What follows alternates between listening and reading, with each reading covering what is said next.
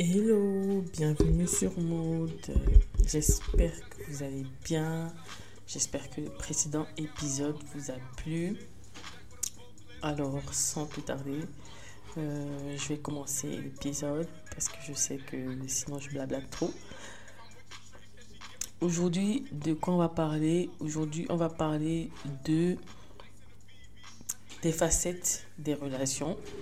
Euh, pour faire euh, la suite un peu logique à euh, Il était une fois, à l'épisode Il était une fois, plusieurs fois. Donc aujourd'hui, on va parler de comment se font les rencontres dans différentes tranches de nos tranches d'âge de nos vies, ou pas, peut-être pas par rapport à l'âge, je verrai bien. la construction de la relation, l'officialisation de la relation en fonction de ces étapes dans nos vies les dysfonctionnements dans nos rencontres, parce que c'est réel, dysfonctionnements euh, dans, les, différentes étapes construction, officialisation, post-mariage, avant-mariage, euh, dating, tout ça, bref. Et on va finir euh, naturellement hein, sur une note positive avec les bienfaits des belles rencontres, parce que, ouais, les belles rencontres, ça existe aussi. Euh, ce n'est pas toujours pour la vie, mais les belles rencontres existent. Et euh, that's it, period. Donc, sans plus tarder, on va commencer.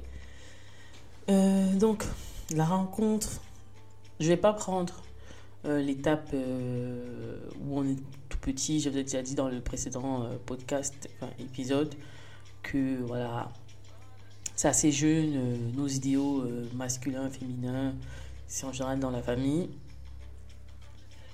Mais euh, on va dire, allez, la tranche 16, euh, ouais, on va dire 14, ouais, non, 16, 24 ans, on va dire ça comme ça. C'est vrai que c'est beaucoup, ouais, mais c'est un peu, euh, ouais, adolescence, fin adolescence, début vie adulte l'adolescence en général, on rencontre euh, pas très loin, hein, dans nos lycées, dans nos collèges. Euh, et voilà, euh, ça se fait en général parce que Lucas nous a vus dans un groupe d'amis, ou nous a vus dans la cour de récréation, ou dans une autre classe, ou alors quelqu'un lui a parlé de nous. En tout cas, ce qui est bien, hein, quand même, à cette époque, pour ceux des années, les enfants des années 90 et avant, c'est que la rencontre se faisait pas comme aujourd'hui euh, via Insta. Parfois, je me demande en fait ce que serait si, on avait déjà Insta. Insta et tous ces réseaux sociaux, Snapchat et tout ça. Rien que d'y penser, ça me donne un peu le stress parce que je me dis oui, peut-être, euh, ok, peut-être j'aurais fait de plus grandes rencontres, mais le problème c'est que c'est tout et n'importe qui aussi. Euh, donc à ce moment-là, c'est vraiment très fermé, c'est ton collège, ou alors si c'est un autre collège voisin, c'est vraiment euh, parce qu'il y a une fête euh, où vous êtes rencontrés. Et ouais, c'est filles comme garçons, comme je dis, les hommes qui écoutent ou les femmes qui écoutent et qui aimeraient que je parle des hommes, je ne peux pas parler à la place des hommes et un homme, même un homme ne pourrait pas parler à la place de tous les hommes. Et même moi, je parle pas à la place de toutes les femmes forcément. Je ne parle que mon expérience à moi et euh, des expériences proches, on va dire ça comme ça. Et donc voilà, pour les hommes, enfin, les rencontres, euh, euh en général, c'est beaucoup d'échanges de regards, de sourires. Euh, s'il envoie quelqu'un te parler, parce que c'était beaucoup ça à l'époque, il envoie son pote te parler, ou alors il, vient te parler, mais bon, souvent euh, il envoyait peut-être quelqu'un te parler ou il disait à une de tes potes avec qui il est proche de toi, qui est proche de toi, de venir te parler. Et voilà, euh, voilà, ça se faisait un peu comme ça. C'était un peu bisounours, en tout cas de mon côté à moi. Je voyais ça très euh, bisounours, très. je trouvais, je trouvais, ça mignon, quoi. Il y avait un côté très humain, très très sensation. franchement, on écoutait les sensations de nos corps, de nos, de, de, de, des regards, de, tout ça en fait qui jouait c'était pas très comme sur les réseaux aujourd'hui où une fille belle, si elle fait trois TikTok, voilà, elle reçoit plein de DM. Ça va tellement vite aujourd'hui et ça va vite parce qu'on a stimulé un truc c'est l'attrait sexuel, on va pas se mentir, c'est parce que l'attrait sexuel a été stimulé que voilà, je dis pas qu'à l'époque il n'y avait pas le sexe, mais c'était beaucoup moins stimulé et du coup euh, tout se jouait un peu dans la tension en fait qu'il y avait entre vous en fait. C'était pas que le sexe, en tout cas même si les hommes ne voyaient que le physique en premier, on est d'accord, c'était pas autant stimulé qu'aujourd'hui. Donc du coup, c'était ça démarrait un peu plus calmement, je trouve en tout cas pour celles qui avaient envie que ça démarre calmement, hein. pour celles qui n'avaient pas envie que ça démarre calmement, ben Là, euh, les one-shots aussi, ça existait. Euh, et voilà, ça se passait comme ça. L'époque, la, phase de la fac, comme j'avais dit la dernière fois, là c'était un peu plus, un peu plus concret. les réseaux sociaux sont quand même déjà présents, surtout Facebook. et là, tu vois qu'en fait, dès que quelqu'un voit ta photo sur dans les amis d'un ami ou je sais pas quoi, allez, beaucoup de DM pour dire que voilà, tu es belle, il aimerait te rencontrer. Ensuite, euh, vient la phase 25-30. Euh, Là, c'est vrai que si préalablement tu n'avais pas un copain avec qui ça allait plus loin, euh, la rencontre commence à être un peu plus difficile, surtout que les réseaux sociaux sont en pleine expansion. Donc du coup là, c'était un peu compliqué. Tu ressors un peu déçu. En tout cas, si célibataire à 25 ans, tu ressors un peu déçu du truc. La désillusion, tu es en plein dedans. Tu es triste parce que tu sais que c'est pas comme on t'avait dit. Ça ne se passe pas comme on t'avait dit.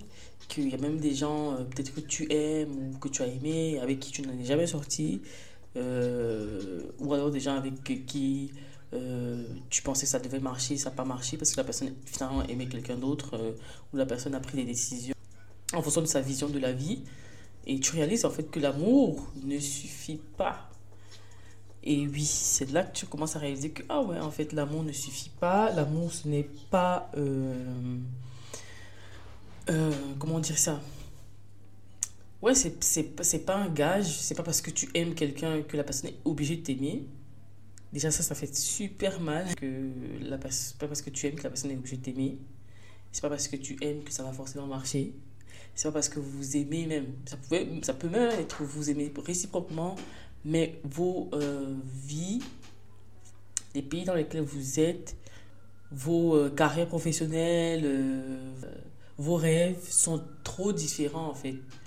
Et qu'on ne peut pas vivre pour, pour quelqu'un, entre guillemets, bah, vous êtes trop jeune pour prendre la décision de quitter tout pour quelqu'un, parce que tu es en train de chercher à te construire.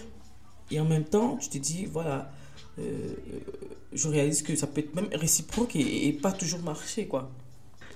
Donc, la phase 25-30 ans peut être une phase un peu déprimante. Je pense, homme comme femme. Peut-être les hommes moins, sûrement moins, euh, ils se prennent moins la tête. Mais je sais qu'il y a quand même euh, pas mal qui commencent à se poser la question s'ils ont rencontré la bonne, qui enchaînent aussi beaucoup de déceptions et qui commencent à se, quand même se poser un peu la question. Après, les hommes, je sais qu'eux, ils voient plus cette phase-là comme euh, quand tu es en couple avec un homme, du moins sur le long terme, lui, il voit ça comme si c'était une prison et tout. Et euh, je, pense aussi que c'est aussi à cette phase-là que je trouve, en tout cas pour moi, pour avoir remarqué certains comportements, que les traumatismes de l'enfance se, voient le mieux.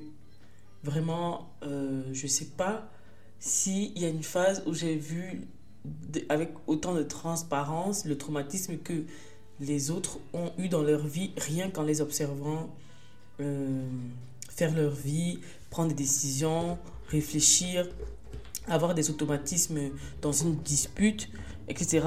C'est là que tu vois en fait euh, à quel point quelqu'un a pu être brisé par avant et, ou brisé par d'autres relations. Et bien sûr, ce n'est pas à toi euh, de, de régler quoi que ce soit. Euh, tu peux aider, mais tu peux pas guérir en soi quelqu'un en fait. ouais, franchement, en y pensant, c'est vraiment cette phase-là que j'ai que tu désillusionnes, que, en tout cas pour une femme, que c'est assez. La vie te paraît un peu triste parce que de par ces réalités, Euh, ouais, c'est comme si tu vois, c'est comme si on enlevait un voile devant tes yeux, que là tu vois vraiment euh, les vraies couleurs des gens, le, vrai fonctionnement des gens, euh, et que rien n'est acquis, et que il était une fois le prince charmant qui rencontre sa princesse, je sais pas quoi. c'est faux. Voilà, c'est faux. parce qu'il y a trop de paramètres qui rentrent dans une relation à ce moment-là. Quand tu es expatrié, c'est encore euh, plus, plus euh, au niveau des conditions de vie, parce que là, euh, l'amour ne suffira clairement pas. Le statut social, le, le les revenus financiers vont intervenir pour te mettre en couple avec quelqu'un. la situation administrative, ça va compter euh, même si vous vous aimez, le truc c'est que si ça ne débouche pas vers euh, quelque chose où quelqu'un peut aider l'autre, bah ça va mourir en fait. Euh, en tout cas, je trouve que ça meurt beaucoup plus vite qu'une relation où tous ces paramètres sont réunis. par exemple, supposons je travaille, tu travailles, ou alors du moins on a des moyens financiers, on va en cours, on a notre situation administrative au top et on s'aime juste pour voir ne serait-ce que le vrai visage de chacun dans une situation euh, qui n'est pas d'urgence. Je trouve que c'est nettement mieux, c'est nettement différent. Et or, euh, euh, étant expatrié moi-même, immigré, étant immigré moi-même, je, réalise que ben non, les relations sont très faussées par ces manque-là, pas que tu te mets avec quelqu'un par intérêt, mais disons que euh, tu n'as pas envie d'être toi-même en survie, te mettre avec quelqu'un qui est en survie et euh, avoir en plus de tes problèmes de survie, euh, les problèmes administratifs et financiers. Parce que ouais, c'est pas drôle. Si tu, as une problème, si tu as une situation administrative compliquée, en général, la situation financière commence à être tendue aussi à long terme. C'est une phase euh, pas, pas, pas, très très facile. Euh, je sais qu'il y a beaucoup de filles euh, qui ont l'instinct maternel, comme je disais la dernière fois, qui, ça, ça débarque d'un coup. le problème, c'est que beaucoup se mettent dans des relations pas très saines pour elles parce qu'il faut absolument qu'elles aient son premier enfant à 25 ans. Et ça ça, ça, viendra sûrement plus tard quand je parlerai des dysfonctionnements dans les relations. C'est que il y a beaucoup qui disent ouais, euh, avant euh, la rencontre, le couple, c'était beaucoup mieux avant, euh, avant, avant. Les gars, c'est faux. Ok, avant, il y avait la longévité des couples. 30, 20, 30, 40, 50 ans ensemble. Mais est-ce que vous êtes déjà rapproché de ces couples-là pour vraiment discuter? Il n'y a pas beaucoup. ils, sont, ils se comptent sur une main les couples où c'était en tout cas dans votre entourage, les couples où c'était l'amour. Et quand je parle d'amour, je parle, je parle de je t'aime qui englobe ta personne, tes défauts, tes qualités, euh, ce que tu fais que j'aurais aimé, ce que tu ne fais pas que j'aurais aimé que tu fasses, mais que j'aime quand même. Enfin, tout ça, j'englobe tout ça. Et, et non, les gars, c'est rare, je suis désolée. C'est rare. Beaucoup de nos grands-mères, je parle pour les femmes, pour les hommes, sûrement aussi. Mais en tout cas, pour les femmes, beaucoup de femmes se sont mises en couple et se sont mariées après trois semaines de flirt ou de je ne sais pas quoi, de présentation en famille ou deux, trois jours même parfois, parce que financièrement pour la famille, il fallait qu'elle quitte la maison parce qu'il y avait trop d'enfants. Il faut que ces filles-là de la maison aillent se marier pour faire honneur à la famille, euh, euh, pour que la famille reçoive la dot pour que euh, la descendance arrive très vite, pour qu'il euh, y ait la main d'œuvre, parce que moi je parle pour le avant qui concerne nos grands-parents en tout cas, les enfants c'était la main d'œuvre en fait, les enfants c'était la main d'œuvre. En fait on se marie avec un plan de, de, de vie, si je peux dire ça comme ça, plan de vie, entre guillemets, quand je parle de la vie, c'est pour parler vraiment du côté euh, euh, cru de la vie. C'est-à-dire, euh, on doit survivre, on a besoin de manger, dormir et assurer la nourriture pour les prochains. Donc, au niveau de la pyramide de Maslow, on était vraiment dans le besoin primaire. vraiment dans le besoin. euh, on était vraiment dans les besoins physiologiques et de sécurité, on va dire ça comme ça, entre les deux. On était vraiment dans cette besoin-là, euh, euh, puissance 1000, quoi. C'était pas ce besoin d'appartenance. On n'était pas dans les trucs aujourd'hui où on est à la recherche d'estime de soi et tout ça. Ben non, excuse-moi, mais c'est normal que je reste 30, 40, 50 ans avec un homme, même s'il abuse de moi, même s'il me frappe, parce que je, ne- je n'aurai pas de compte euh, si je ne suis pas avec lui. Je ne serai pas reconnu dans la société si je ne suis pas avec lui. Ma famille va peut-être me renier si je ne me marie pas. Euh, en fait, je suis rien sans lui. Donc, excuse-moi, mais je serais complètement dépendante affective et, financière de lui. Je ne peux même pas avoir ma vie sans lui. Parce que il y a même beaucoup de femmes de cette époque-là ou de nos parents, de l'époque de nos parents qui ont divorcé et qui n'ont pas su se remettre en couple aujourd'hui. Mais parce que elles étaient dans ce truc de. même si elles n'étaient plus dans ces couples-là, elles étaient dans cette sorte de dépendance au groupe du vraiment ce truc de je, dois bien ça à mon groupe en fait je, je ne peux pas me remettre avec quelqu'un parce que c'était c'était lui le premier Euh, il y a cette dépendance affective qui reste malgré qu'ils ne soient plus ensemble et c'est réel les gars c'est réel arrêtez de dire qu'avant c'était bien parce que il y a eu plein d'abus il faut pas euh, euh, euh, juste faire genre c'était bien la longévité la longévité n'est pas un signe de santé du couple de bien-être du couple. Je suis désolée, on va pas quitter de, de besoins physiologiques à rester dans les besoins physiologiques, non. Même les traditions, parce qu'il y a beaucoup de gens qui disent non, mais c'est nos mœurs, c'est nos traditions africaines. Même les traditions africaines évoluaient avec le temps. Faut pas voir parce que euh, il y a eu beaucoup de, il y a eu euh, tout ce qu'il y a eu, euh, la colonisation, enfin l'esclavage d'abord, la colonisation, tout ce que vous voulez, et toutes les traites qu'il y a eu avant n'ont pas permis vraiment à l'Afrique de se reconstruire. Je ne vais pas faire le podcast dessus, mais n'oublie pas qu'un peuple se reconstruit aussi quand il y a la paix, quand il y a la prospérité financière. On arrive à réfléchir et à penser les, traditions, à penser les mœurs. Donc, et ces mœurs-là n'ont pas été retravaillées depuis.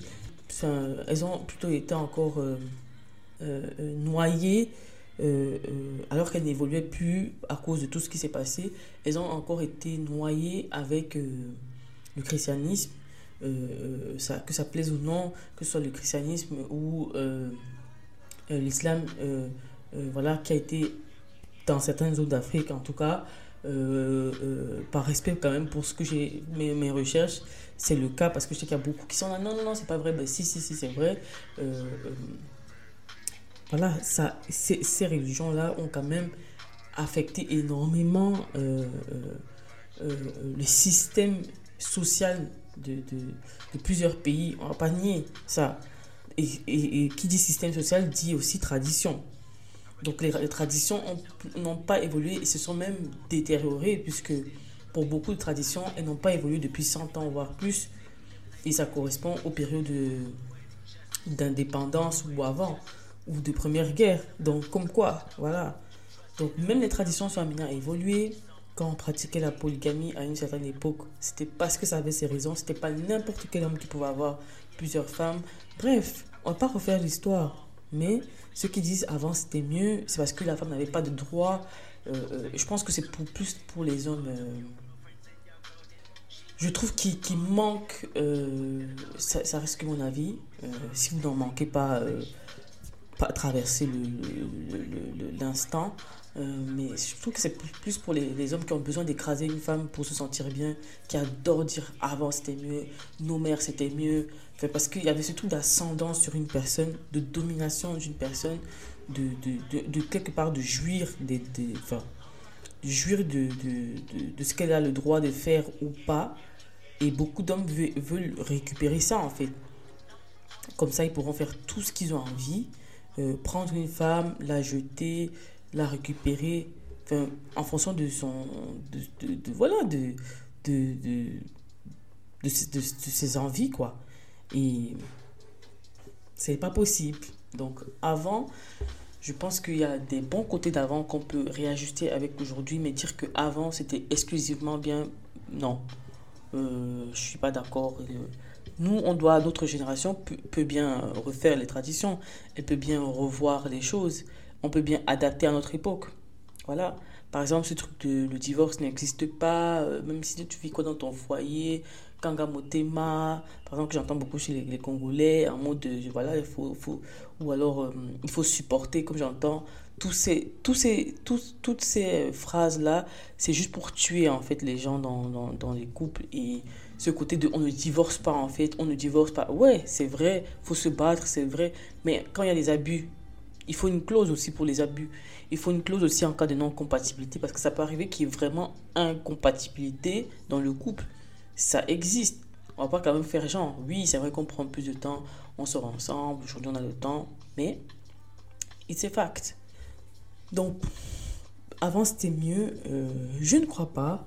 Euh, personnellement, je crois pas. Euh, et c'est pas plus mal, je trouve, qu'on se construise un peu plus tard euh, qu'on se marie pas euh, pour les raisons physiologiques d'avant, c'est-à-dire manger, dormir, euh, avoir un toit sur la tête. Enfin, on va pas se marier pour les mêmes raisons, quoi. Donc c'est normal que qu'on se marie plus aussi jeune, qu'on fasse plus autant d'enfants et que la femme pense aussi à elle, à, ses besoins.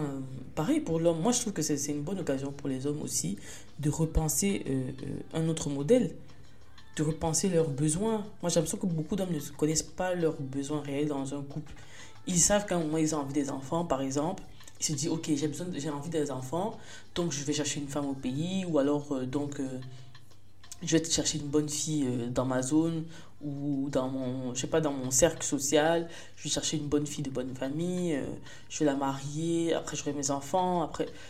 Pourquoi ne pas repenser ses besoins dans le sens où, ok, est-ce que je veux des enfants, mais est-ce que quel type de femme je veux aussi, quel type de femme j'attends, euh, euh, est-ce qu'elle, est-ce qu'elle, est-ce que je veux la réciprocité dans ma relation? Parce que beaucoup pensent qu'au départ ils n'ont pas besoin de la réciprocité, que si elle l'aime c'est bon, elle n'a pas besoin d'aimer.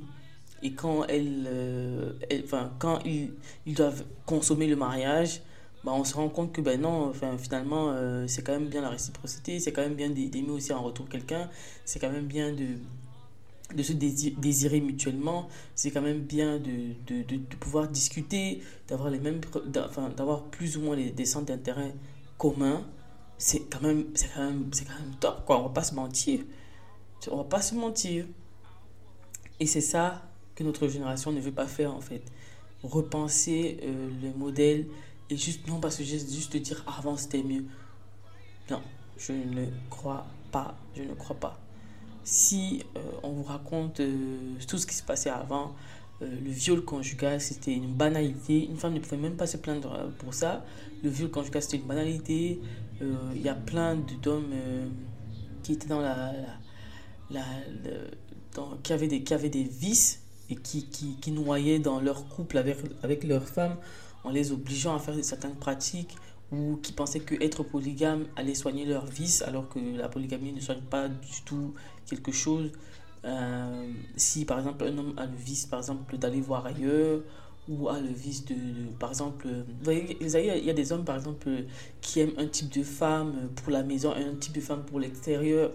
Ben la polygamie ou euh, le mariage ça ne soigne pas ça. Le, truc c'est juste accepter que tes besoins c'est ce type de femme là et assumer ce type de femme là et non prendre une fille bien et euh, aller voir avec ailleurs avec une fille soi-disant pas bien. Enfin non autant de choses, autant de choses. Je pense qu'on doit repenser nos besoins de base. On doit repenser nos besoins de base. On doit revoir euh, les séquelles qu'on n'a pas envie de transmettre à nos enfants. On doit, euh, on doit discuter sérieusement euh, avant de se mettre ensemble. On doit... on ne peut pas être parfait. Moi, je pense que le couple, c'est le meilleur endroit pour, ouais, pour, pour revoir sa copie de sa vie c'est le meilleur endroit où tu vois euh, quelqu'un faire des choses dont tu n'es pas conscient et ça te fait mal et tu essaies de changer l'autre et tu essaies de, de, de, tu te rends compte que tu dois aussi changer des, choses à toi parce qu'on te reproche, parce qu'en face tu as un miroir. Je pense que c'est le meilleur endroit euh, pour se remettre en question et sauf que euh, voilà, on peut se remettre en question ensemble, on peut travailler ensemble des choses mais on ne peut pas guérir l'autre, ce n'est pas possible. Et franchement, c'est tout ce que je peux dire pour cette phase de 25-30 ans parce qu'effectivement, c'est une phase de, de, grande introspection, euh, de très grande introspection. Je parlerai que peut-être pour la phase 30-40, euh, vite fait, parce que je ne maîtrise pas très bien et que je suis en cours de téléchargement pour les 40 ans, même si c'est pas proche, mais voilà.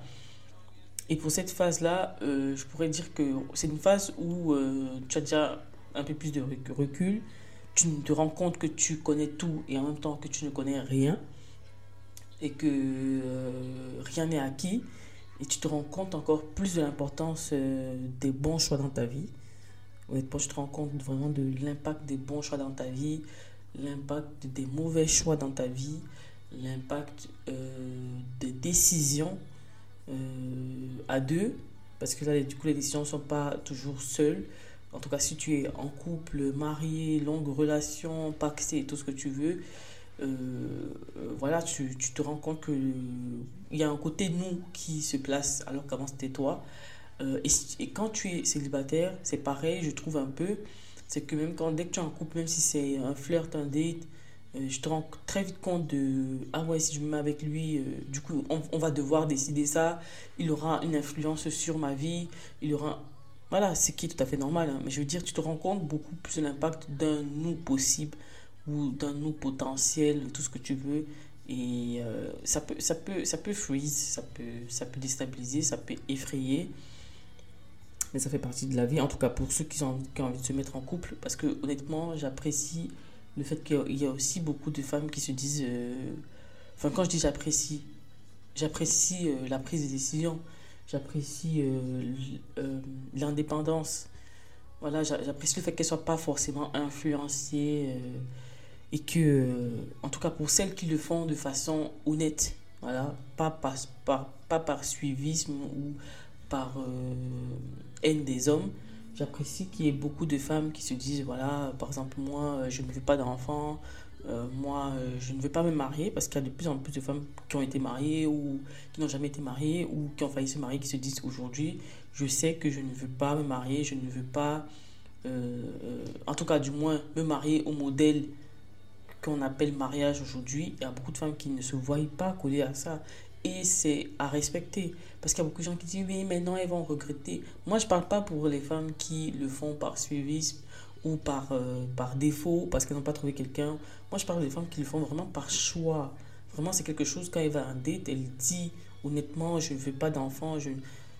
Comme un homme qui dit je ne veux pas d'enfant, je trouve ça hyper respecta respectable. Parce que la personne a mûrement étudié. étudié euh, En tout cas, ce n'est pas quelqu'un qui, qui vit un traumatisme actuellement, c'est quelqu'un qui est bien dans ses bottes, je trouve ça respectable que quelqu'un, un homme dise je ne veux pas d'enfant, je ne veux pas me marier. Je trouve ça super honnête, super en tout cas pour moi, je trouve ça super honnête, super respectable de sa part de le dire. Parce qu'il y a beaucoup de gens qui font semblant, qui rentrent dans des cases, qui rentrent dans des trucs pour cocher des trucs alors qu'en fait, en vrai, après introspection, est-ce que c'est vraiment ça que tu voulais? Est-ce que c'est ça a ajouté un truc à ta vie? Est-ce que c'était vraiment euh, comment tu vois le, mariage La définition du mariage c'est quoi pour toi? Ben, la personne n'arrive pas à dire un mot. Donc, je pense que 30-40, c'est vraiment une phase euh, où euh, tu te rends vraiment compte, pour grosso modo dire les choses comme ça, tu te rends vraiment compte que la vie ne t'appartient pas. Elle ne t'appartient vraiment pas et que toutes les projections et les dessins de ta vie que tu faisais quand tu étais plus jeune, tu rigoles quoi. Moment tu t'assois, des fois tu rigoles, tu te dis mais attends, je, je, je pensais que j'étais qui pour décider euh, des choses. Et en plus tu vois comment la vie change en fonction de... En fait, tu te rends compte que en fait, tu te rends, plus tu avances dans l'âge, plus tu te rends compte à quel point tu n'as aucun contrôle sur les gens, sur les situations, euh, sur rien, à part toi. Quand je dis même contrôle sur toi, c'est vraiment euh, avec des pincettes. Quand je dis à part toi, c'est pour dire il n'y a que toi qui peux choisir ce que tu veux. Il n'y a que toi qui peux, du jour au lendemain, décider de quitter un pays, d'aller ailleurs. Il n'y a que toi qui peux faire ça, en fait.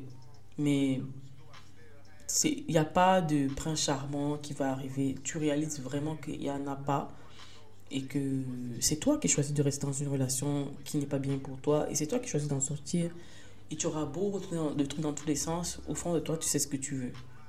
Donc, Voilà, c'est vraiment ça que, je trouve, en tout cas, c'est ça que je vois dans les podcasts que j'ai écoutés, euh, dans les, discussions que j'ai eues et que j'ai souvent encore avec euh, plusieurs copines, c'est ce que j'observe. C'est que, ouais, c'est un âge euh, où tu réalises encore plus le non-contrôle que tu as sur les choses. Et, et tu trouves que tu es. Il y a des moments d'angoisse, mais il y a aussi des moments où tu es en paix avec et tu te dis, ok, ben, ok, c'est comme ça, ben, c'est comme ça. Et puis, euh, disons que je vais mélanger deux étapes. La phase de construction, officialisation des relations et la phase de dysfonctionnement, on va dire ça comme ça. Euh, ouais, la construction d'un couple euh, ou de soi-même. Euh, plusieurs façons de se former. Mais en tout cas, ce que j'ai observé, c'est que dans les relations, l'amour n'est pas, en tout cas, si je ne prends qu'une relation, du moins de long terme, euh, l'amour n'est pas statique et vous allez ressentir euh, plusieurs types d'amour dans cet amour-là, dans cette relation-là. Au début, c'est la passion, c'est euh, c'est une sorte d'évidence. Parfois pas. Hein. Parfois aussi, il y a des relations où au début, tu n'y crois pas trop, mais tu sens un truc, tu essayes, euh, et finalement, euh, ça accroche. Mais je veux parler dans le, cas le plus général où, euh, voilà, au début, c'est comme une évidence, c'est comme ta moitié, tout ça. Et ensuite, on passe un peu à l'étape où il y a un peu cette petite désillusion, les habitudes, la phase où il y a un peu la guerre des pouvoirs. Chacun veut un peu imposer son truc, un peu imposer son caractère, un peu imposer ses choix. Et cette phase est inévitable, même si tu es avec ton meilleur ami, même si tu es avec ton alter ego, ta moitié, ta flamme jumelle, tout ce que tu veux, ton âme sœur. Cette phase-là est inévitable parce qu'on a tous de la personnalité, on a tous nos bagages euh, euh, générationnels, transgénérationnels, euh, nos éducations. bref, on vient tous avec notre package. Donc, cette phase de guerre des pouvoirs, elle est impossible à à ignorer. Elle, elle arrive, peu importe, à n'importe qui, peu importe le plus passionnel ou fusionnel. Euh, c'est impossible de ne pas la traverser. Ensuite, euh, ouais, je, après, après tout ça, le truc c'est que il y a des bons moments que vous allez partager, mais aussi les dysfonctionnements dans les couples qui font que les gens se séparent euh, et qui font que, et je trouve que après observation, c'est à nous de reconstruire euh, ce qu'on entend par euh, mot de, de, vie ensemble ou euh, ce que devrait. enfin, comment les relations pourraient s'améliorer, même s'il n'y a pas vraiment. Franchement, il n'y a pas de notice. Concernant les dysfonctionnements, ce que j'ai observé, surtout dans la période 25-30 ans, parce qu'avant, je trouve que tout ça ne, serait pas toujours c'est pas toujours conscient et c'est pas toujours même quand c'est conscient c'est regretté souvent par après. Mais grosso modo euh, il y a un truc un, un, enfin, un dysfonctionnement toxique je trouve dans les relations couple mariage tout ce que vous voulez que je remarque beaucoup c'est le gaslight gaslighting je sais pas si tu as déjà entendu parler bon c'est rien de fou hein c'est pas une pathologie euh, c'est pas euh, c'est pas quelque chose qui, qui, fait qu'on on met quelqu'un en prison. Euh, c'est pas, quand je dis c'est pas grave, c'est pour dire que on donne ce nom-là pour rassembler plusieurs comportements qui font qu'on le définisse, qu'on définit ça comme ça, mais c'est pas un truc qui va faire que demain, si tu, si tu le vis, tu, tu, tu fuis cette personne, tu parles plus parce que je trouve qu'on le pratique soi-même consciemment ou inconsciemment, qu'on a envie de gagner une discussion ou euh, une dispute, et on le fait subir aussi, et on, le subit aussi. C'est juste qu'il y a des, des, des personnes qui l'utilisent vraiment de façon vicieuse, si on peut dire ça comme ça, de manière vicieuse, de manière plus consciente. Surtout, cette, je parle pour les 25-30 ans, euh, voire 30-40. Euh, je trouve que c'est beaucoup plus conscient parce que tu sais quand même que c'est un truc euh, que tu fais. Tu commences à quand même avoir conscience que ah ouais, ce que je fais n'est pas bien. Quand même, euh, je trouve que la conscience, elle est quand même là. Faut pas faire genre. Euh, et quand je, enfin, pour définir vraiment euh, de façon basique sur Wikipédia, on dit c'est un abus mental dans lequel l'information est déformée ou présentée sous, une un, autre jour, omise sélectivement pour favoriser l'abuseur ou fausser dans le but de faire douter la victime de sa mémoire, de sa perception et de sa santé mentale. Ça va du, ça va du déni à la mise en scène d'événements étranges. Et oh my god, comment c'est trop vrai. Ok, je pardonne les gens qui me l'ont fait peut-être quand j'avais 16-20 euh, ans, ok. Ou même, allez, jusqu'à même 25, je, je, pardonne. Mais à partir de 26, je pardonne pas parce que là, c'est vraiment... Mais non, même, même qu'est-ce que je raconte? Je pardonne vraiment pour la phase adolescente. Mais à phase adulte, à partir de 22 ans, je trouve que non, ouais, non. Là, tu, tu sais quand même, même à partir de 21 ans, tu sais quand même ce que tu fais déjà je trouve. Euh, surtout si ça n'a pas été suivi d'excuses et que la personne te dit que tu m'as blessé en faisant ça, tu t'excuses pas du tout. Mais le gaslight, c'est incroyable. C'est quelque chose que tu peux vivre en famille, euh, de la part de tes parents, parce que je trouve que les parents utilisent beaucoup le gaslighting. Euh, en tout cas, beaucoup plus consciemment, puisque quand tu leur dis ce qui va pas, ben, ils recommencent, ou ils utilisent même encore le gaslight quand tu te plains de gaslight. Euh, euh, les relations amoureuses, clairement, clairement, amicales aussi, clairement. Mais là, comme dans les relations amoureuses, on va rester dans les relations amoureuses. Quel exemple je peux vous donner du gaslight? Par exemple, euh, quelqu'un qui vous trompe. pour vous tromper, il devra vous mentir. Et ça peut pas être un mensonge euh, bête, quoi. Ça peut pas juste être je m'en vais à la boutique et en fait je m'en vais la voir. Il va par exemple vous dire euh, jeudi je vais aller au tennis. Il te dit jeudi je vais aller au tennis. Ou elle te dit jeudi je vais aller au tennis. Tu retiens jeudi, elle va au tennis. Jeudi, elle revient, soi-disant du tennis, ou il revient du tennis sans raquette, euh, sans se laver, enfin bref, quelqu'un qui n'a pas l'air d'être sorti de tennis. Et tu lui dis, ah c'est bizarre, tu m'avais dit que tu étais au tennis jeudi. Ah non, mais euh, j'ai jamais dit ça. J'ai jamais dit ça, tu es une parano, tu es une folle, tu me surveilles ou quoi? J'ai jamais dit que, que, que j'étais au tennis jeudi. J'ai juste dit que, euh, euh, que j'allais faire un truc. J'ai pas précisé ce que j'allais faire. J'ai juste dit que j'allais au tennis jeudi. pardon, j'ai pas dit que j'allais au tennis, pardon. J'ai juste dit que j'avais un truc à faire. Et en plus, c'était pas jeudi que je vais au tennis, t'es folle ou quoi euh, C'est mardi que je vais au tennis, c'est pas jeudi. C'est pas jeudi, t'es es, complètement... Et toi, tu es là en train de te dire, attends, mais non, tu m'as dit, tu essayes de te dire, mais c'est pas possible. La personne m'a bien dit, je me souviens, que tel jour, il fait ça. Non, non, non, non, non, je t'ai pas dit ça. Euh, la personne est vraiment sérieuse, hein. Je ne t'ai pas dit ça, c'est n'importe quoi. Euh, tu exagères, c'est toujours comme ça que tu es. Rappelle-toi la dernière fois, Enfin, ouf. Et quand tu dors, tu sais qu'on t'a menti. Mais ce qui fait mal, c'est pas le mensonge. C'est le fait que la personne retourne ça contre toi, te fait douter de, ta mémoire, de, ta capacité intellectuelle à retenir les informations. Et en fait, ça te fait même douter de toi. Quand je dis de toi, je veux dire de toi en tant qu'être, tout simplement. Tu te dis, bah, je suis folle. Euh, comment ça se fait que j'arrive pas à retenir l'information? Euh, oh là là, j'ai toujours été comme ça. Enfin, tu commences à, vraiment prendre ça sérieusement et te dire, en fait, j'ai un problème. Quel exemple encore je peux donner du gaslight euh, euh, Pour te faire douter de toi, c'est vraiment te dire. en général, c'est les mots que les gens qui font le gaslight utilisent c'est tu es folle, j'ai jamais dit ça, de quoi tu parles.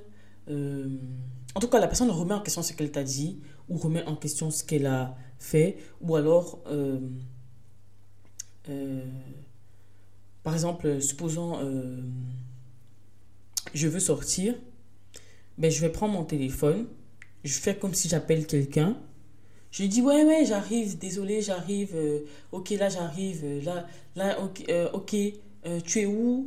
En fait, j'invente un événement pour pouvoir me sortir d'une situation avec mon amoureux ou mon amoureuse, ou ma femme ou mon, ou mon pote, enfin pas mon pote, qu'est-ce que ça veut dire, ou euh, ma copine, j'invente un, un, événement étrange pour pouvoir lui mentir sereinement en fait.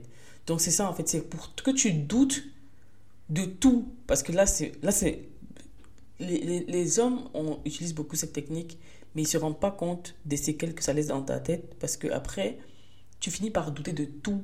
Après, de tout, même de toi, même de ta capacité à retenir des informations, à te souvenir des détails en fait. Je te dis, mais attends, mais non, il a appelé, il m'a dit qu'il a appelé. C'est, c'est dingue. Moi, je trouve que ceux qui l'utilisent de façon systématique, parce que je pense qu'on l'utilise tous. Parfois, quand on veut se défendre, quand on veut faire mal à quelqu'un, euh, quand on veut rendre la monnaie la pièce à quelqu'un, parfois on peut utiliser ça. Mais euh, de façon systématique et consciente, pour chaque fois assouvir ses besoins, ses envies, ses, son pouvoir sur l'autre, pour moi, c'est un red flag. Pour moi, c'est non. La preuve, c'est que chaque fois que quelqu'un, en tout cas, chaque fois que, de plus en plus, parce que je ne suis pas parfaite et ce n'est pas le but, mais de plus en plus, quand je le ressens dans une amitié, au travail, au travail, mon Dieu, le gaslight, c'est, c'est la base, quoi. Il y a des gens qui viennent au boulot juste pour te faire douter de, de, de, ton, de, ton, de ton être. Ils vont te dire, oui, je t'ai expliqué ça hier, euh, la personne t'a jamais expliqué. Tu vas réfléchir comment, mais c'est pas possible, elle m'a jamais dit. c'est, c'est, le but, c'est ça, c'est que tu te que tu te casses la tête en fait. Et euh, de plus en plus, au fur et à mesure, en tout cas des relations que j'ai eues, quand je le vivais, je, je fuyais. Peut-être pas, je sortais pas forcément de la relation, mais je me coupais en fait de la personne petit à petit pour me détacher, pour que le moment venu où je sais ce que je vais découvrir, ben, je puisse ne plus euh, avoir d'attache en fait. Parce que ça fait trop mal. Ça fait trop mal. Ça, ça tue. Tu as l'impression que tu n'as pas les preuves, mais tu sens qu'il y a un truc et tu es sûr que tu as entendu un truc et tu es sûr qu'on t'a dit tel truc, mais la personne arrive à retourner chaque fois les situations contre toi, contre ta conscience, contre... Il y a des gens, c'est un art de pratiquer le gaslight. C'est un, tout un art, c'est un mode de vie en fait. Ils sont tellement dans le déni de leur personne qu'ils pensent que c'est normal. En fait, c'est en fait, c'est même pas c'est même pas de leur j'allais dire c'est pas de leur faute. Non. Pour moi quand tu es adulte quand même tu sais ce que tu fais. C'est automatique d'utiliser ça. Et quand tu doutes trop et quand tu commences à trop insister, la personne peut s'énerver en fait pour que vraiment tu crois que tu as un problème. Donc ça, ça peut se retourner contre toi alors que de base tu avais raison. Donc ça peut se retourner contre toi en fait. Et euh, moi je ne conseille pas de rester dans une relation, quand c'est systématique, ça peut arriver que parce que, euh, comme dans tous les couples de longue date ou pas, qu'on euh, a voulu mentir, qu'on a voulu euh, flirter qu'on s'est rendu compte qu'on n'aurait pas dû faire ça et qu'on rebrousse chemin, on n'est pas parfait. Mais de le faire de façon systématique, c'est que tu as un problème. Il faut vraiment que tu prennes du temps pour toi et que tu réfléchisses bien à ce que tu veux parce que sinon tu vas tu vas abîmer quelqu'un qui n'a rien demandé, quoi. Et c'est pas le but.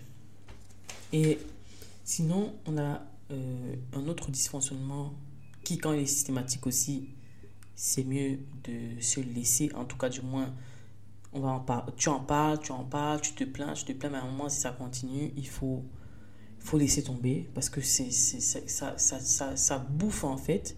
C'est la punition par le silence. Il y a des gens, au lieu de communiquer sur le sentiment, de communiquer euh, sur le, ce qui n'a pas plu, ben, ils font plus signe. Ils ne te répondent pas. Voilà. Ou alors s'ils estiment que tu t'es trop énervé pour la situation, que tu en fais trop, que tu as un problème, que tu exagères, ils ne répondent pas. Ils ne répondent pas. Silence. C'est même pas genre silence et après tu envoies un message pour dire oui, mais réponds, mais qu'est-ce que j'ai fait? Genre, même toi, même, pour genre t'excuser, c'est même pas genre la personne répond, la personne silence en fait. Et, et, et, et j'écoutais un podcast aujourd'hui où une fille disait qu'elle a été punie comme ça par le silence très longtemps par un ex. Aujourd'hui, ça a créé un trigger en elle. Genre, aujourd'hui, quand euh, au travail ou un mail, euh, je sais pas, de son menuisier qui devait lui envoyer et il n'a pas envoyé, il est midi alors qu'il avait dit qu'il l'avait envoyé à 10h, ça peut faire monter sa tension.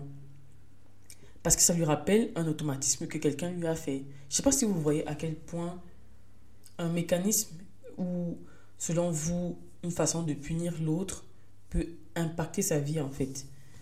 Ça peut impacter psychologiquement sa vie. Parce que là, on est face à quelqu'un qui n'avait pas cette, cette, insécurité de base, mais vous lui apportez cette insécurité en fait. Et c'est pas la, genre la personne te parle et après te ghost quoi. Non, la personne, c'est pas genre la personne te fait le silence et après euh, te parle plus jamais. À la limite, je veux bien me dire ok il m'a ghosté ou qu'elle m'a ghosté. Mais non, c'est que la personne revient te parler après trois jours quand elle estime que c'est bon, tu t'es calmé, je, je reviens elle estime qu'après trois jours, elle peut revenir te parler pour mieux t'expliquer. Ou après deux, trois heures. Je crois que deux, trois heures encore, c'est compréhensible. Mais vraiment, elle te laisse dans le, flou, dans la panique. Elle estime que, voilà, euh, elle peut venir te reparler comme ça. Comme ça, parce que elle estime que peut-être un des messages lui a fait quand même pitié, elle va venir te répondre. Et c'est typiquement le genre de personne qui va venir te dire maintenant, tu as compris, j'espère que la prochaine fois, tu vas pas recommencer. Donc ça veut dire que c'est conscient, la punition, elle est consciente. Elle est consciente. Les gars, les filles qui appliquent cette méthode, arrêtez ça. Si vous ne savez pas quoi répondre à quelqu'un, écrivez, je ne sais pas quoi te répondre. Au moins ça, avant de faire un silence. Exprimez vos émotions. Euh, même si, même pas forcément exprimer vos émotions, exprimez que je suis dépassé par la situation, je ne sais pas quoi te répondre. Je préfère mille fois quelqu'un qui dit franchement, je ne sais pas quoi te répondre. Quelqu'un qui ne dit rien, te laisse moisir dans ton vomi en fait. Et après réapparaît. Donc, vous savez, ce truc de chaud-froid, mais vraiment vicieux, parce que le silence, ça te laisse imaginer tout ce que tu veux en fait. C'est vraiment te laisser te torturer l'esprit, culpabiliser, déculpabiliser, vraiment, c'est te laisser faire des montagnes russes et revenir. Et c'est des choses qui rendent dépendant affectif des choses qui rendent... J'ai compris ça avec le temps que, en fait, les gens qui le font, c'est pour que quand ils reviennent, c'est comme une drogue qu'on t'a coupé, on t'a coupé d'une drogue pendant 2-3 jours. Et puis quand tu as l'impression que c'est bon, tu es sevré, mais dès qu'on revient, euh, tous tes, tes feux sont allumés, tu, tu es en mode de, ah ça y est, et tu vas refoncer dans ce même truc jusqu'à ce que la personne, jusqu'à la prochaine dispute, et tu vas commencer à angoisser sur les disputes parce que tu sais que ta punition, c'est le silence. Donc tu vas essayer d'éviter ça. Tu vas essayer de pas, de pas dire ce qui te plaît pas. Enfin, non. Run, franchement, run. Si c'est systématique, il faut partir. C'est pas le silence, genre je, je, te laisse un peu de temps pour que tu te calmes. Le silence punitif, on le connaît bien. On, on sait quand c'est de la punition. Parce que c'est vraiment allez, on te laisse mariner et puis on revient. Voilà. En fait, facilement, quelqu'un qui a tort aura raison parce qu'il t'a manipulé avec le silence. Parce que vu qu'il a tort, et toi tu t'es fâché, tu as dit plein de choses, et qu'il a répondu par le silence, maintenant toi tu as tort. Parce que tu aurais soi-disant trop parlé, trop énervé, trop dit n'importe quoi. Et lui, c'est quoi? Elle m'a manqué de respect, silence. Je reviens, qu'elle va se calmer. Donc au final, c'est toi qui vas finir par t'excuser de l'avoir énervé, alors qu'à la base, le problème du fond n'a pas été résolu. C'est pourquoi ça s'est passé comme ça. Faites attention, franchement, euh, à cette manipulation, dysfonctionnement. faut fuir en fait. Si c'est répétitif, fuyez. De toute façon, c'est quelque chose qui finit par lasser. On peut pas vivre de passion et d'eau fraîche à un moment. Euh, voilà quoi, c'est un moment, c'est plus intéressant. Moi, quelqu'un qui fait comme ça tout le temps, allez, c'est bon, Je, je, te laisse. Euh, je réponds même plus. En fait, tu vas sentir que ça, ça, m'intéresse plus. Tu m'intéresses plus, en fait. Tu vas sentir que tu m'intéresses plus. C'est bon, tu, tu, tu, tu n'es plus à la mode pour moi, en fait. C'est. Mais voilà, c'est pas tout le monde euh, qui sort de là comme ça. Parce que ça laisse vraiment des séquelles. Si demain, euh, quelqu'un ne vous répond pas Et ça n'a rien à voir avec euh, du gaslight. Vous allez penser que c'est ça parce que, tellement, ah, voilà, parce que vous aurez tellement vécu ça longtemps que pour vous, le silence veut dire qu'il y a forcément un problème. Alors que pas, pas, pas toujours. Donc, euh, il y a euh, les reproches dénigrement public, comparaison à d'autres femmes ou hommes. Ça aussi, si c'est systématique. Déjà, quand ça arrive une ou deux fois, faut le dire. Ça, ça ne me plaît pas, j'aime pas quand tu me compares, j'aime pas quand tu dis ça, quand tu dis ci. Mais c'est systématique, la personne en rit ou euh, vous fait passer pour la susceptible. Hein? Voilà, euh, ça c'est du gaslight de base, tu fais passer pour la susceptible. Euh, non. Parce que à quelle heure on compare les personnes? Si quelqu'un est plus beau, plus belle, pourquoi tu n'es pas libéré cette personne-là? Voilà, même si vous avez un défaut, on n'est pas censé vous comparer à quelqu'un d'autre en disant tu vois elle au moins, tu vois lui au moins, tu vois. Non. Non. Discutons euh, de ce qui se passe, discutons euh,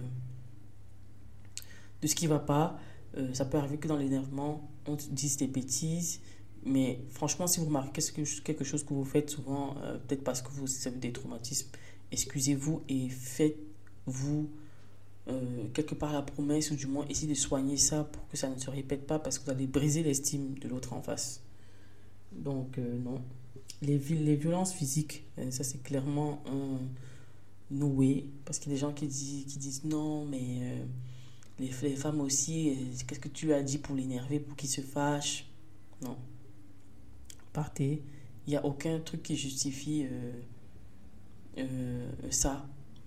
franchement, non si ça, en tout cas, de rapport de force, vous vous retrouvez euh, complètement à la merci de l'autre, complètement, euh,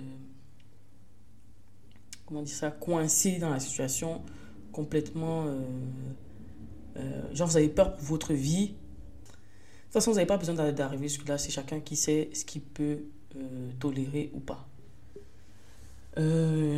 Il y a aussi le comportement passif-agressif. C'est-à-dire, euh, ah, euh, ta robe te va bien, mais dommage que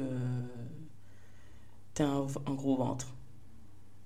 Je sais pas si tu vois. La personne te dit un compliment, mais l'annule tout de suite après par, par un défaut qu'elle estime que c'est un défaut et je suppose qu'elle estime aussi que ça va te faire mal et elle annule ça. Voilà.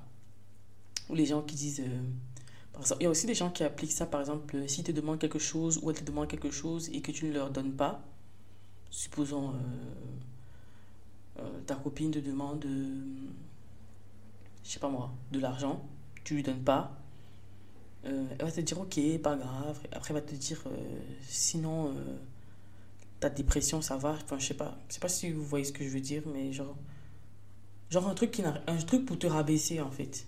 C'est vraiment ça le passif agressif. Un peu comme si, genre, comme tu m'as pas donné l'argent, c'est pas grave, mais je te fais quand même mal, je deviens quand même agressif en changeant de sujet pour que tu aies mal. Et ça, franchement, si vous remarquez que vous le faites, stoppez, euh, ou du moins diminuer au fur et à mesure, mais euh, ça sert à rien en fait. Si quelqu'un le remarque, il va très vite vous mettre à l'écart, parce qu'on n'est pas venu pour souffrir ici, hein, en fait. Euh, et ça peut arriver qu'on utilise tout ce que je dis là euh, parce qu'on on est, quand même traumatisé.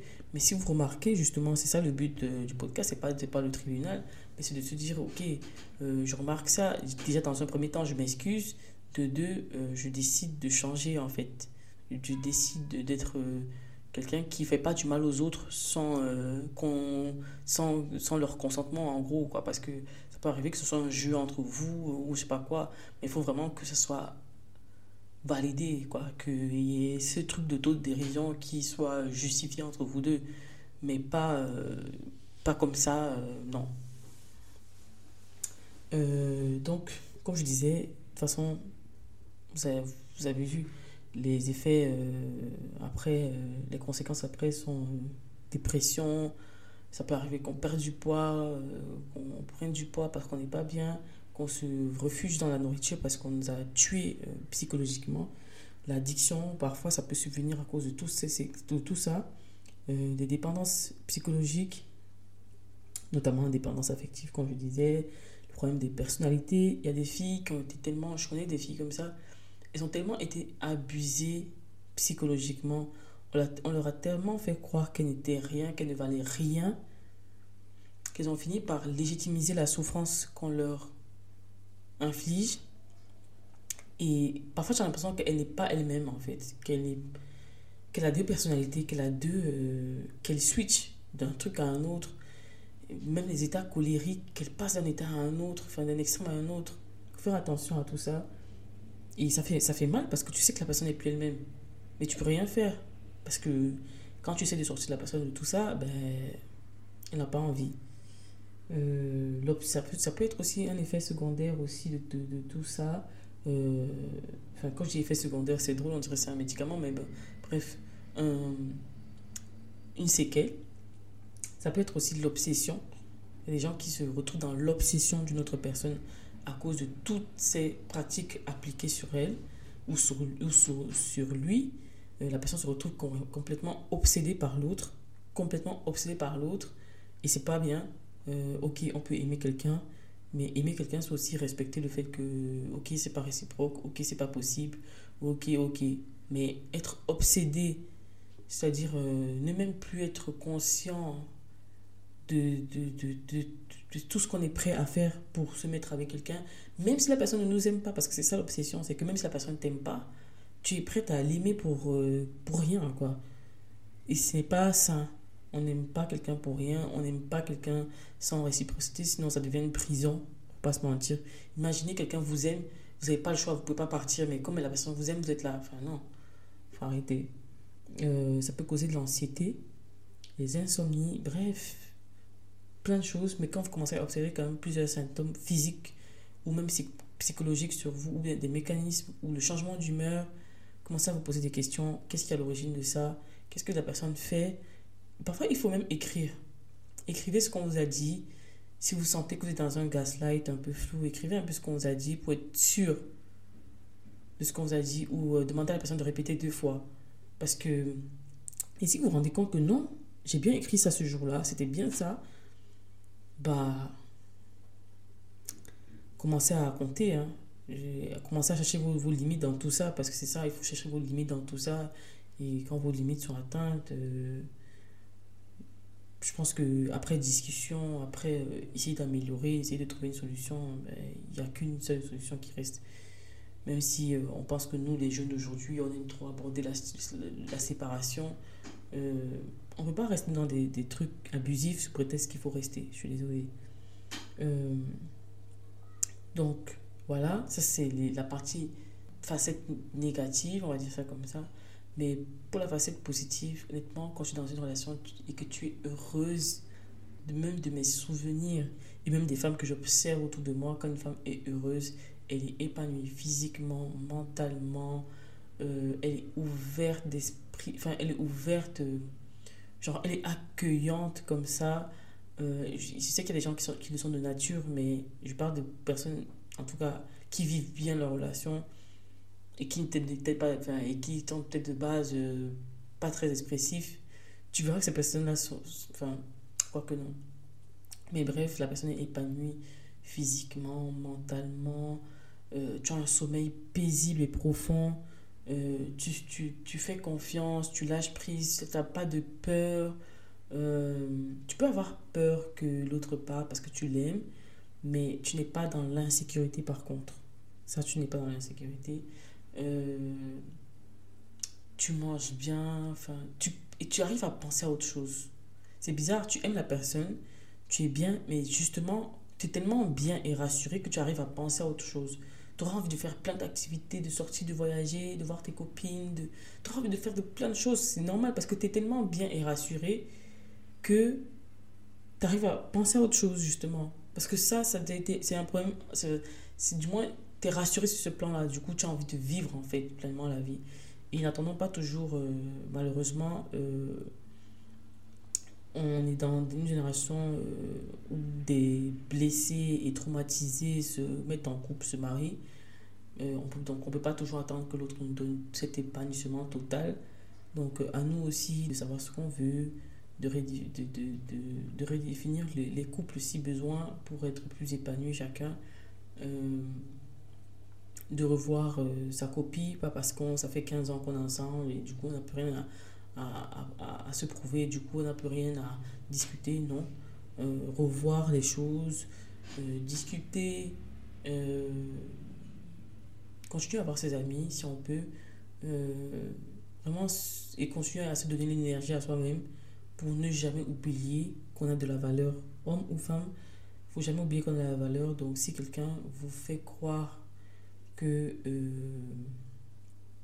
vous n'êtes rien, entre guillemets, euh, reprenez votre courage, votre force, votre estime et voilà. Parfois, c'est mieux de partir.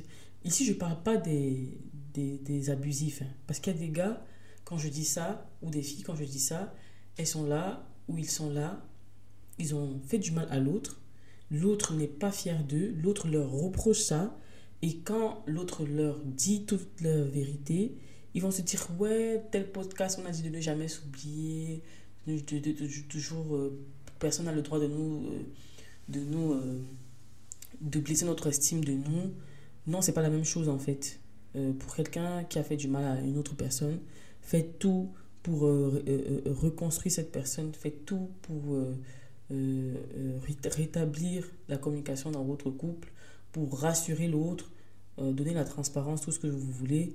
Mais c'est pas de ça que je parle en fait. Moi, je parle vraiment des personnes qui ont été abusées dans le couple, de ne pas se laisser aller, de ne pas se laisser mourir dans le couple. C'est de ça que moi je parle. Je parle pas de quelqu'un qui est déjà méchant de base et comme on lui dit tu es méchant, euh, euh, tu me fais du mal, la personne se dit oui, euh, moi on m'a on m'a toujours dit de ne jamais baisser ma garde, de ne jamais croire ce qu'on me dit sur ma personne. Je ne parle pas de ceux qui ont un ego surdimensionné et qui veulent venir se rassurer. je ne parle pas de. moi, je parle vraiment des personnes qui ont été blessées et qui veulent se laisser mourir. Ne vous laissez pas mourir. Et voilà, il était une fois, plusieurs fois, comme j'ai dit, euh, n'oubliez pas qu'à n'importe quel moment, euh, tout peut recommencer, tout peut être encore beau, tout peut être encore incroyable. J'y crois, en tout cas personnellement j'y crois. Je pense qu'il ne euh, faut pas s'arrêter à, à son, sa, sa, sa, relation de maintenant et se dire que ouais, lui c'est pour toujours. On espère qu'il ou elle soit pour toujours quand on est dans une relation de long terme et qui marche plus ou moins. Mais on ne peut pas se dire, euh, si cette personne-là, c'est pas elle, ben, ça sera personne d'autre. Ben non. Parce que c'est pas vrai en fait. Ça, c'est dans les films. Dans la vraie vie, c'est pas vrai. Dans la vraie vie, euh, on vous laisse, euh, ok, vous êtes mal pendant quelques mois, pendant quelques années, mais après, vous vous, vous, remettez à quelqu'un d'autre. Hein. Donc, c'est faux. On peut toujours tomber amoureux de quelqu'un d'autre. On est, on est là pour, pour s'aimer, pour vivre des expériences ensemble on n'est pas là pour être seul et, et, euh, euh, comment dire ça, servir à quelqu'un, euh, être dépendant de quelqu'un, que quelqu'un nous donne son, son aval pour qu'on puisse respirer, avoir le droit d'aimer ou pas. Enfin, franchement, si vous êtes quelqu'un qui avait besoin de tout ça, que votre ego soit tout le temps rassuré et tout, parce que quelqu'un n'arrive pas à respirer sans vous, n'arrive pas à fonctionner sans vous, revoyez votre copie parce qu'il y a un problème. Parce que justement, vous ne devriez pas être à l'aise. En fait, quelqu'un n'arrive pas à vivre sans vous. C'est pas normal. C'est pas. Euh, non. Ça satisfait l'ego quelques minutes, mais si c'est si vraiment le carburant, votre source, il y a un problème. Mais c'est chacun qui choisit sa vie, comme on a dit. Euh, en tout cas, n'oubliez pas, la vie ne nous appartient pas. Euh, donc euh, n'oubliez pas qu'il faut toujours revoir les choses. Il faut toujours revoir les choses. Il faut toujours se demander si c'est de ça qu'on a besoin. Pas tout le temps. C'est pas le but, c'est pas de se fouiller le nombril non plus. Mais quand même de d'être sûr que c'est bien ça qu'on a choisi, c'est bien ça qu'on qu'on veut, ou alors si ce n'est pas ça qu'on, ce n'est plus ça qu'on veut, de discuter à comment renouveler les choses, revoir les choses, il faut, faut en parler. Faut en parler. Que ce soit en, en, couple ou en dating ou en mariage, tout ce que vous voulez, je pense qu'il faut, faut exactement pareil. Donc voilà, rendez-vous dans un prochain épisode et n'hésitez pas à mettre des étoiles, à commenter, à m'envoyer vos anecdotes euh, et à la prochaine.